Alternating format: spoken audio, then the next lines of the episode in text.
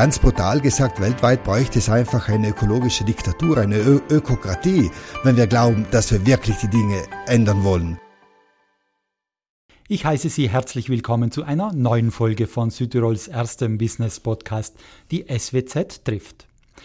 Diesmal sind wir in Corvara unterwegs. Jetzt, wo der Tourismussommer überall in Südtirol auf seine heißen Wochen zusteuert, treffen wir nämlich den Philosophen unter Südtirols Tourismustreibenden, den Hotelier Mikil Costa. Mein Name ist Christian Pfeiffer, ich bin der Chefredakteur der SWZ. Schön, dass Sie zuhören, wo immer Sie gerade sind. Hallo Herr Costa, danke für die Gastfreundschaft in Ihrem Haus. Julang und Beljulang, danke für die Einladung, Herr Dr. Pfeiffer. Zunächst zur Einstimmung. Mikil Costa ist zweifelsohne einer der bekanntesten Hoteliers Südtirols. Er betreibt gemeinsam mit seiner Familie das Fünf-Sterne-Hotel La Perla in Corvara, dazu das Berghotel La Digna, ebenfalls in Corvara, und das Hotel Posta Marcucci in Bagno Vignoni in der Toskana. Zudem ist er Präsident der Maratona des Dolomites, bei der Anfang Juli wieder rund 7000 Radbegeisterte aus aller Welt die Dolomitenpässe in Angriff nehmen werden. Und er hat 2007 die Costa Family Foundation gegründet, die Entwicklungsprojekte in Afrika, Asien und Südamerika fördert. Vor allem aber ist Mikil Costa einer, der gerne seine Meinung sagt und der auch damit polarisiert. Er ist ein Mahner gegen zu viel Tourismus. Er plädiert für eine nachhaltige oder besser gesagt eine gemeinwohlorientierte Wirtschaft. Und wie gesagt, er ist der Philosoph unter Südtirols Tourismustreibenden. Herr Costa, zunächst, wie schaut die Buchungslage für diesen Sommer in Ihren Häusern aus? Vorweg mal, also jeder von uns ist Philosoph, aber leider kommt halt Philosophie zumindest in einer von dem Markt geregelten Gesellschaft immer zu spät oder, oder auch zu früh. Die Buchungslage schaut gut aus, also die Gäste werden wieder zu uns stürmen und es wird wieder so einen richtigen Rummel geben in den Dolomiten. Freuen Sie sich darüber, wenn die Buchungslage gut ist? Ja, natürlich freue ich mich auch, wenn die Buchungslage gut ist. Äh, schön wäre es, wenn die Gäste ein bisschen länger bleiben würden, nicht nur eineinhalb Tage. Eigentlich müssten Sie ja hoffen, dass nicht zu viele Gäste kommen. Sie sagen ja immer, dass Südtirols Tourismus an der Grenze des Machbaren angelangt ist, wenn nicht überhaupt schon darüber. Ja, ich bin mir davon einfach äh, überzeugt. Natürlich, ich ich bin mir schon bewusst, äh, meine Aussagen bewusst. Äh, ich bin mir aber eben auch sicher, dass Tourismus einfach Grenzen braucht, nicht? Und die kann ich nicht alleine setzen. Äh, weil wenn ich alleine als Unternehmer Grenzen setze, dann geht der Gast eben in, in einem anderen Hotel in Alta Badia. Also dann verschieben wir nur das Problem es braucht natürlich ein, ein natürlich ein, ein Makroprojekt, möglicherweise auch äh, provinzübergreifend oder ein Dolomitenprojekt, nicht? Also die Grenzen müssen, äh, müssen natürlich gesetzt werden. Das heißt zum Beispiel, dass Alta Badia ja weniger Ankünfte und Abreisen hätte. Dafür aber würde dann Buchenstein eben profitieren oder Cadore oder das Comelico, nicht? Das wäre ein Riesenvorteil. Also da gibt es bestimmt zu wenig äh, Tourismus. Und die Dolomiten sind ja über, überall schön. Nicht? Die Sechsner Dolomiten sind schön und die Langhofelgruppe ist ja auch wunderschön. Können Sie, indem Sie mit Ihrer Familie gemeinsam drei Häuser führen, zwei in Südtirol, eines in der Toskana, äh, überhaupt glaubwürdig einstehen für eine Beschränkung des Tourismus? Ich bin mir äh, bewusst, dass ich auch ein, privilegierter äh, Mensch bin und deswegen möchte ich mich nicht zur Schau stellen, aber weil Sie schon die die Frage stellen, Natürlich, also schauen Sie, es, es, es gab schon zu viel Bodenverbrauch. Apropos, das Posta Marcucci haben wir nicht gebaut, aber gekauft, also gab es da eben keinen Bodenverbrauch. Und beschränken heißt nicht äh, schlechter leben. Beschränken heißt einfach daran zu glauben, dass ein System auch anders aufgebaut werden kann. Man kann auch anders wirtschaften. Es ist ja nicht gesagt, dass ein Homo economicus so wirtschaften muss, wie er bis jetzt getan hat, nicht? Ich glaube, in einem so heiligen Land wie Südtirol wäre es einfach wichtiger, dass ein Sanitätssystem funktionieren würde, dass äh, dass die Lehrpersonen nicht überfordert sind, dass Menschen die alten, die alten Berufe wieder erlernen wollen oder könnten. Und, und da muss das System einfach umgekrempelt werden, nicht? Und der Anfang ist weniger Tourismus, damit Menschen wieder kreativer werden. Das ist der Punkt. Und Berufe ausüben, die ihnen Freude und, und Würde bescheren. Würde. Würde. Die Würde des Menschen liegt nicht in der Arbeit, aber in der Möglichkeit, die eigene Arbeit so zu gestalten, wie es ihm einfach äh, äh, Freude macht, nicht? Und in Südtirol steckt man nicht immer noch in dieser Forma mentis drin und diese, diese beschränkt einfach unsere Kreativität. Und noch was, man sollte sich nicht verpflichtet fühlen, äh, Touristiker zu sein oder zu werden. Also ich glaube, der Mensch lebt auch von Freiheit und der Mensch braucht mehr Freiheit im Kopf natürlich. Haben Sie den Eindruck, dass die Leute sich verpflichtet fühlen, Touristiker zu werden? Ja, ich habe diesen Eindruck, äh, ich habe diesen Eindruck, ich war jetzt gerade in Predaz auf der Hotelfachschule und die Frage, die ich gestellt habe, war, wie viele Menschen mit dem, äh, mit dem Tourismus Freude haben und die wenigsten haben gesagt, dass sie da Freude haben. Also die, diese Schulen werden halt besucht, weil es oft die einfacheren sind, oder glaubt man zumindest, oder weil es eben keine Alternative gibt glauben die Leute, es gäbe aber Alternative. Aber diese Formamentis zeigt uns einfach, dass also diese Monokultur, diese müssen wir verfolgen, weil es nur diese gibt, voraussichtlich. Natürlich ist es nicht so.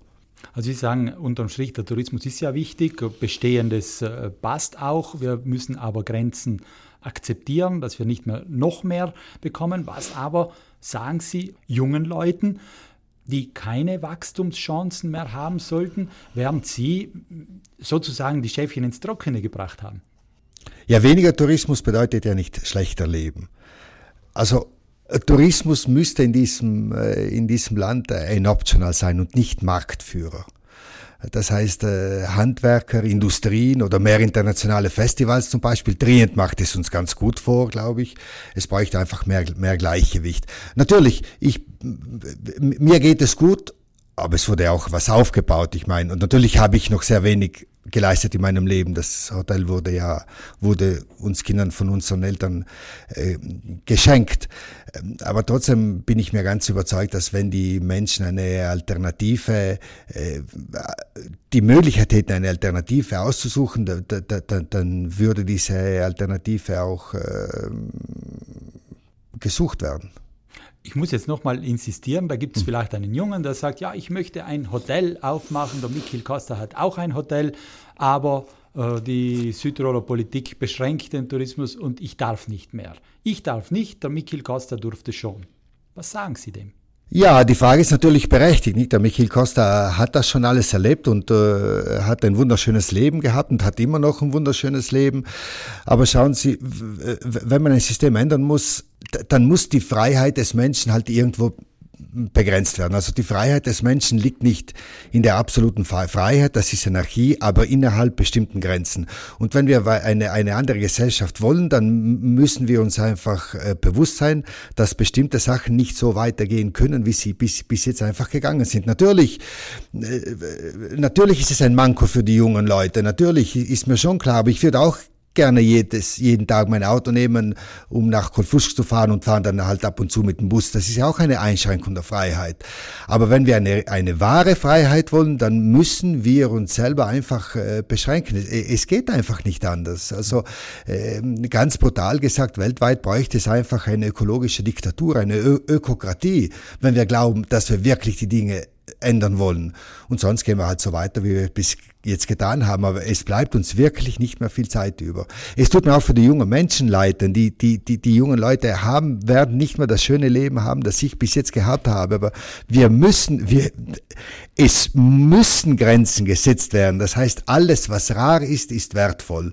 Und Südtirol ist ein so wunderschönes Land. Und wenn wir Grenzen setzen würden, dann würden die Menschen auch länger bleiben und würden auch äh, dieses Land mehr wertschätzen. Man könnte natürlich Parametern aufsetzen, indem man äh, aufstellen, indem man sagt, ja, zum Beispiel Gäste, die schon, schon, schon so und so viele CO2-Emissionen in die Atmosphäre ähm, gebla geblasen haben, diese, die, diese dürfen halt nicht mehr nach, nach Südtirol rein. Ich bin mir überzeugt, dass man sich sieben Jahre äh, voraus äh, voranmelden müsste, wenn man nach Südtirol äh, kommen möchte. Genauso wie man, wie wenn man nach, nach Bhutan fahren möchte oder zum Neujahrskonzert.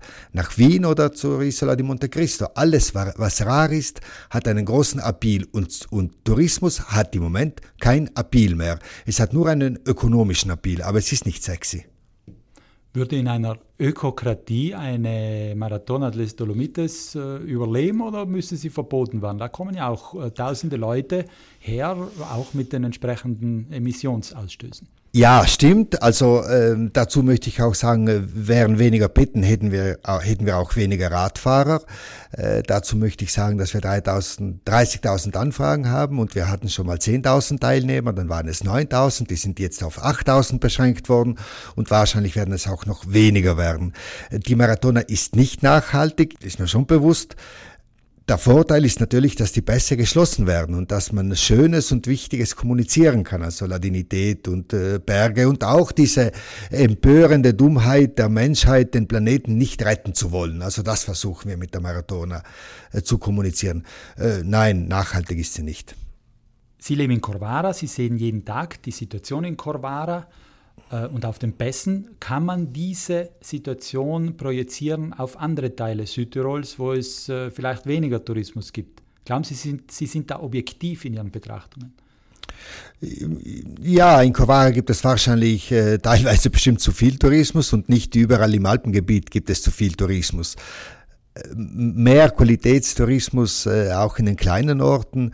Äh, das da, das wäre mir wichtig, aber dann dürfen wir nicht nur uns auf Südtirol beschränken, aber wir müssen einfach, äh, wie schon gesagt, provinzübergreifend denken. Ähm, nur Betten dazu bauen bringt einfach nichts. Also die Gäste sollen kommen, weil es noch eine Authentizität gibt, obwohl ich mit diesem Wort auch Schwierigkeiten habe. Mhm. Also warum überleben? Nein, warum leben zum Beispiel die Menschen in der Valmaira in der Provinz Cuneo ganz gut? Die wollen auch nicht mehr Touristen. Das ist ein wunderschönes Land, nicht? Und Madeira zum Beispiel, da war ich voriges Jahr, Madeira ist ein Beispiel, wie die Menschen jetzt darunter leiden, weil zu viel Tourismus stattfindet. Also äh, persönlich plädiere ich für eine Alpenregion, die geopolitisch einfach autonom ist. Denn es werden die Chinesen zu uns kommen und die Chinesen werden die, die Dolomiten von, äh, vom Cervino wahrscheinlich nicht unterscheiden können. Und deswegen müssen wir diese Touristenströme einfach lenken. Und die Chinesen, die zu uns kommen werden, die werden dann in vier Tagen, werden sie ganz Italien inklusive Dolomiten, Neapel, Florenz und Rom besuchen. Und wenn wir das nicht im Griff äh, haben, dann werden wir stark darunter leiden. Sie haben sicher recht, dass es in manchen Teilen Südtirols viel und zu viel Tourismus gibt.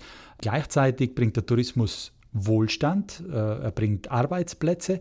Sie als Touristiker, müssen Sie nicht auch die guten Seiten des Tourismus unterstreichen, weil Tourismus braucht ja letztendlich Akzeptanz der Bevölkerung, um funktionieren zu können. Wenn man der Bevölkerung immer einreden, der, der Tourismus ist schlecht, dann äh, wird sie es ganz sicher glauben. Aber Tourismus ist ja nicht nur schlecht. Tourismus ist natürlich nicht nur schlecht. Also die Griechen sprachen von Dema. Also es gibt, die Griechen sagten, es gibt einen lebendigen Körper, einen toten Körper und einen Körper, der sich zur Schau stellt. Dema. Das ist in diesem Falle worüber Sie sprechen. Aber was ich sage, ist ja total unwichtig. Würde ich es lieben, geliebt zu werden, würde ich natürlich einige Aussagen nicht machen. Tourismus ist aber de facto eine Belastung. Es ist für uns Menschen eine Belastung. Natürlich ist nicht alles schlecht, aber wäre es keine Belastung, hätten wir auch keine Generationswechselprobleme. Also warum, warum wollen die, die, die, die viele junge Menschen nicht mehr diesen wunderschönen, diesen schönsten Beruf der Welt ausüben. Also ich rede nicht über Tourismus, ich rede jetzt über Gastfreundschaft. Und Gastfreundschaft ist eben eine Freude, nicht? Aber ich möchte da versuchen, ein bisschen tiefgründiger zu denken. Also auch die Banken sind zusammengebrochen. Und die Causa war Egoismus und Gier, weil das ganze System auf Egoismus und, und Gier aufgebaut wurde. Und auch auf zu wenig Planung und Kontrolle auf Vorstandsebene. Also natürlich braucht es Politik. Ich, ich kann als, als Unternehmer nicht viel bewirken. Ab einem gewissen Punkt aber muss der Fortschritt Probleme lösen, die er selber verursacht hat. Und so weit sind wir jetzt. Und schauen Sie, wir haben da auch Beispiele in den Alpen, wie es eben nicht gut genug funktioniert. Also nehmen wir Davos her oder St. Moritz oder Cervinia, wo gerade jetzt fünf Hotels verkauft wurden an einer schwedischen Gruppe, oder Cortina. Das ist eine ausverkaufte Heimat. Ist es das, was, was wir wollen? Die Hotels werden von großen Gruppen gekauft. Also äh, ich glaube, es, es ging auch anders. Es könnte auch besser sein. Denken Sie, äh, dass die große Belastung der Verkehr ist und weniger die Gästeanzahl, dass also wenn weniger Leute mit dem Privatauto anreisen würden, dass das Empfinden dieser Belastung durch den Tourismus geringer würde? Ja, natürlich. Der Helmut Moroder hat es ja vorgerechnet. Also ein Tag mehr Übernachtung würde bedeuten, ich habe es jetzt nicht im Kopf, aber ich glaube 20 oder 15 Prozent weniger Verkehr. Natürlich ist, ist, ist das ein Problem. Das ist, das ist ganz klar. Würde natürlich die, die, die Welt damit würde nicht gerettet werden. Aber natürlich ist es eine Belastung. Eine letzte Frage zum Tourismus und dann kommen wir auch noch zu anderen Themen.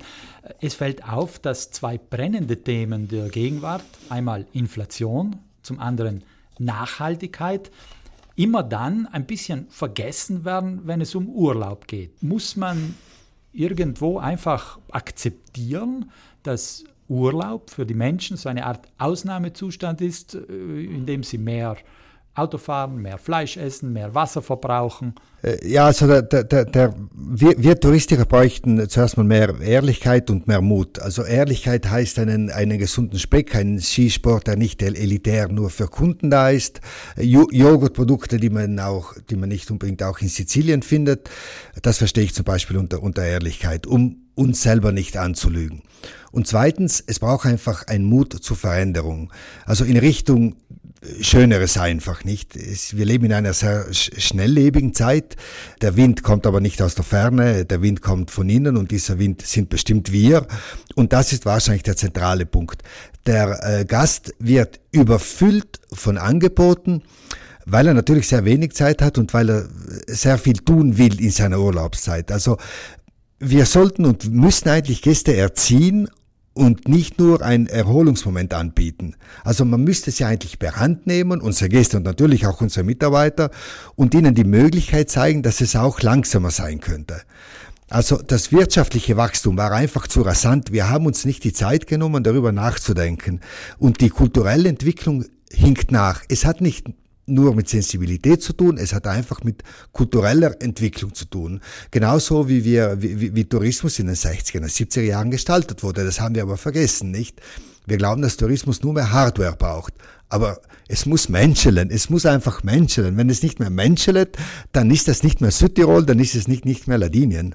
Das heißt, die Touristiker sind gefragt und die Touristikerinnen, denn auf den Gast zu warten, dass dieser automatisch nachhaltiger Urlaub macht, das wäre verfehlt. Das wäre total verfehlt, denn wir dürfen nicht das tun, was wir glauben, was der Gast will. Wir müssen den, Gast erziehen und wir müssten äh, eben uns die Zeit nehmen, mit den Gästen einfach zu reden äh, und mit unseren Mitarbeitern, denen einfach sagen, wo, es lang geht. Wenn es einmal drei Tage lang regnet in Corvara, dann, dann bleibt man eben in Corvara und muss nicht unbedingt nach, nach, nach Bruneck fahren. Herr Costa, Ihre Häuser werden nach den Grundsätzen der Gemeinwohlökonomie geführt. Wie schaut Ihrer Meinung nach unter dem Gesichtspunkt dieser Prinzipien auch gute Mitarbeiterführung aus? Ja, also äh, Führung ist nicht nur eine Frage des äh, Prozesses, äh, sondern eine Frage der Maßnahmen. Und die Gemeinwohlökonomie gibt uns bestimmte Regeln vor, die versuchen wir dann einfach zu, zu verfolgen, weil sie von Führung sprachen. Führung bedeutet dienen und dienen bereichert die Menschen. Wer nicht dient, der dient einfach zu nichts. Und da, da, dafür sind wir eben da. Ich kenne natürlich die richtige Führung nicht. Was ich weiß, ist, dass äh, das Unerwartete der wahre Feind ist. Das ist die Schwierigkeit. Man, kann nicht alles vorausplanen. Äh, aber die Essenz der Führung ist einfach diese. Also die Möglichkeit haben, flexibel zu sein und schnell umzupolen und umzudenken, wenn es eben Schwierigkeiten äh, gibt. Die moralische Verpflichtung übernehmen übernehmen, die sich sowohl in der Wirtschaft, aber auch in der Gesellschaft am Aufbau der Zukunft zu beteiligen, das ist das heißt für mich Führung. Deswegen rede ich immer so gescheit und deswegen äh, versuche ich auch meine Ideen, die nicht holistisch und natürlich nicht universal und nicht perfekt sind, zu kommunizieren, weil ich glaube, ich, ich bin einfach dazu aufgefordert worden, auch für den, für den Aufbau äh, der, der Gesellschaft äh, mitzuwirken, weil ich einfach an einer äh, besseren Zukunft glaube. Ich bin einfach ein Optimist. Ich, ich rede oft äh, pessimistisch, aber ich, ich, ich bin ein Optimist. Es fällt auf, wenn man durch Ihre Häuser geht, dass die Mitarbeitenden gute Laune haben, richtig gute Laune versprühen. Deswegen stelle ich mir die Frage, was machen Sie mit ihnen? Unsere Mitarbeiter äh, werden natürlich nicht von einem Manager geführt, aber von Direktoren. Das sind richtige Leader, also die Mitarbeiter werden per Hand genommen. Die Mitarbeiter kennen die Zahlen des Unternehmens.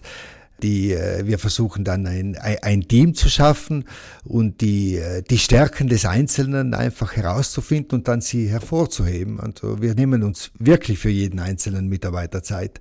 Äh, wir reden sehr viel über Menschenwürde zum Beispiel und sie werden mit einbezogen in den, in den Entscheidungen. Wir sind ein transparenter Betrieb. Äh, und natürlich gibt es dann ganz genaue Regeln auch. Und, äh, denn ohne Regeln sind Menschen einfach verantwortungslos. Und wir sagen ihnen eigentlich, oder versuchen ihnen zu sagen, wo es lang geht. Denn die Menschen haben nicht immer die, die Erziehung von der Familie aus und wahrscheinlich auch nicht von der Schule, weil die Schule eben nicht die Zeit hat. Deswegen bin ich als Unternehmer einfach ähm, aufgefordert, äh, diese Mission auszuführen. Und die Lieder, von denen Sie sprechen, werden wahrscheinlich auch an der Hand genommen und geschult, wie man ein Team führt, oder? Ja, das geht nicht anders, denn ich habe was gegen Manager und äh, die Führungspositionen, die wir haben in unseren äh, Hotels, also wir haben 200 Mitarbeiter, die sind alle in unserem Betrieb gewachsen. Wir stellen keine, keine Manager an, die von außen kommen, aber die werden alle, die, die, die wachsen mit uns, mit dem Betrieb. Natürlich wächst man da viel langsamer, nicht? Denn die Prozesse müssen müssen eben äh, durchdacht werden und demokratisch muss man denken und handeln. Es dauert alles viel länger, aber äh, ich, ich bin so einfach ein, ein glücklicher Mensch und eben ich glaube, dass es auch unseren Mitarbeitern einfach besser geht. Glauben Sie auch, dass die Fünf-Tage-Woche oder sogar die Vier-Tage-Woche auch im Tourismus äh, Einzug halten wird, um glückliche, zufriedene Mitarbeitende zu haben? Also wir machen periodisch immer Umfragen, äh, das machen wir dauernd äh, und die meisten Menschen sind noch nicht für eine Vier-Tage-Woche. Aber das hat mit Arbeitskultur zu tun. Ähm, Fünf-Tage-Woche natürlich. Äh, was wir tun müssten, ist vielleicht nicht nur Marketingstrategien, aber auch Arbeitskultur und, ähm, und mehr Menschenwürde noch in Richtung Mitarbeiter planen. Also wir sind noch nicht reif dazu die, die Vier-Tage-Woche wird kommen und, es, und ich bin mir sicher, dass es eine sehr gute äh, Lösung gibt. Also, äh, wie schon davor gesagt, nicht die Arbeit allein gibt den Menschen Würde, aber die Möglichkeit, eine würdige Arbeit umzusetzen. Mhm. Das ist wahrscheinlich der, äh, der Punkt. Aber bis jetzt haben wir meistens und fast immer den Markt verfolgt. Aber in den Markt einzutreten oder ihn zu verlassen, das bedeutet einfach ohne Ethik und ohne Gewissen zu arbeiten. Und das will ich einfach nicht, nicht? Und die, die jungen Menschen, die müssen geführt werden. Äh, eben, die Schule ist überfordert und auch die Eltern. Deswegen sind wir da. Mhm. Und die Fünf-Tage-Woche, die ist bei Ihnen schon Wirklichkeit? Also im Backoffice schon. Äh, alle Arbeiten, die nicht direkt mit dem Gast zu tun haben, äh, noch nicht. Da sind wir bei eineinhalb Tage. In der Toskana hingegen sind, äh, machen alle Mitarbeiter die fünf Tage Woche, ja. Ein letztes Thema möchte ich mit Ihnen noch besprechen, denn die Zeit läuft uns ein bisschen davon. Ihre Stiftung. Mhm. Warum diese Stiftung, mit der Sie Entwicklungsprojekte unterstützen? Ja, die Stiftung, weil sie, weil sie mir einfach Freude gibt. Äh, heute hatten wir ein langes Gespräch mit Tony Pizzico und wir werden jetzt zusammen mit, äh, mit seiner Organisation, mit seiner Familie wieder ein schönes Projekt starten und das freut mich einfach. Also irgendwas zu tun oder das zu tun, was nicht unbedingt mit Pecunia, mit Geld zu tun hat. Mhm. Also mich freut es einfach, was in die Hand zu nehmen, so aus, aus purer Freude. Und äh, es ist einfach wunderschön. Natürlich, wenn man auch dann Menschen helfen kann, dann ist es, dann ist es natürlich auch nicht schlecht. Erzählen ja. Sie uns so von einem aktuellen Projekt der Stiftung? Ja, wir sind im Moment in, in Sodo, äh, in, äh, im Südwesten äh, Äthiopiens. Äh, also, dort leben 200.000 Menschen und das Projekt, das wir äh, im Moment verfolgen, das kümmert sich um die Rettung von Straßenkindern und um ihre Wiedereingliederung in Familie und Gesellschaft. Ähm, das ist ein sehr schönes Projekt. Also Äthiopien ist die Wiege der Menschheit mit seinen 118 Millionen Menschen und einer Bevölkerungswachstumsrate von zweieinhalb Prozent pro Jahr. Äh, stellt euch mal vor, das ähm, äh, Durchschnittsalter der Menschen beträgt äh, 20 Jahre. Also und es gibt in, in dem Gebiet 80 anerkannte ethnische Bevölkerungsgruppen und 80 offizielle Sprachen. Also das ist eine andere Welt. Und wir, wir denken oft nicht daran. Ich lebe da als glücklicher Mensch in den Dolomiten und schimpfe, weil die Dolomitenpässe nicht geschlossen werden. Und dann denke ich, ja, und äh, nicht weit entfernt gibt es eben Äthiopien, das zu den ärmsten Ländern der Welt zählt. Äh, und 30 Prozent dort leben äh, unter der Armutsschwelle. Und da machen wir dieses schöne Projekt und das wird, einen, das wird schon Erfolg haben. Mhm. Gibt es auch ein Lieblingsprojekt äh, aus den vielen, die Sie bisher abgewickelt haben? Ja, das erste Projekt war in Tibet, also wir kümmern uns da immer noch um äh, Exil-Tibetaner, die inzwischen in Indien und in äh, Nepal wohnen oder in der Ramsala zum Beispiel. Das war das erste Projekt und das, äh, in dem Projekt bin ich immer noch äh, verliebt. Also ich finde das einfach unglaublich, was dort passiert. Nicht? Also Tibet äh, gibt es in, in, in Tibet nicht mehr, aber die Tibeter haben nur eine Möglichkeit, als Exil-Tibetaner eben in Indien zu wohnen. Aber es ist eine wunderschöne Bevölkerung mit einer eigenen Sprache, mit dieser, Philo, mit, dieser, dieser buddhistischen Philosophie. Also ich, ich finde es einfach ein, ein, ein wunderbares Volk. Also ich, ich bin verliebt in den Tibetanern und in den Kindern, die wir dort betreuen. Sie sagen, dass Sie einfach Freude an diesen Projekten haben. Ist es nicht zugleich aber auch frustrierend, wenn man äh, das Gefühl einfach hat, ja, man hilft, aber es reicht halt nicht. Man kann immer nur punktuell etwas machen. Man kann nicht die Welt retten, sozusagen. Ja, das stimmt, man kann die Welt nicht retten und, und, und was das Interessante ist, es, es, es kommt immer Schlimmeres, nicht? Also wir haben eben in Tibet angefangen, aber äh, dann habe ich mir gedacht, ja, das ist das Ende der Welt und dann sieht man, was in Togo passiert und was in Karamoja passiert, also in Uganda und jetzt in Äthiopien und dann waren wir in, in, in äh, Afghanistan mit der mit, diesen, äh, mit unserem Safran-Projekt und es gibt immer wieder Schlimmeres, aber äh, trotzdem äh, muss man als und, und soll man sich einfach zusammenreißen und als Optimist einfach denken, nein, natürlich kann ich die Welt nicht retten, aber ich tue schon mal was. Ich tue schon mal was und ich möchte meine, mein Leben hier und meine Arbeit einfach relativieren, denn, denn es gibt schon viel Schlimmeres als verkochte Spaghetti. Dieses Relativieren, ja, das stimmt. Äh, Sie, äh, habe ich das Gefühl, spüren und merken, dass sie auf der Sonnenseite des Lebens äh, angekommen sind, beziehungsweise dort hineingeboren wurden. Und sie möchten sozusagen mit diesen Projekten auch etwas weitergeben, etwas zurückgeben, oder?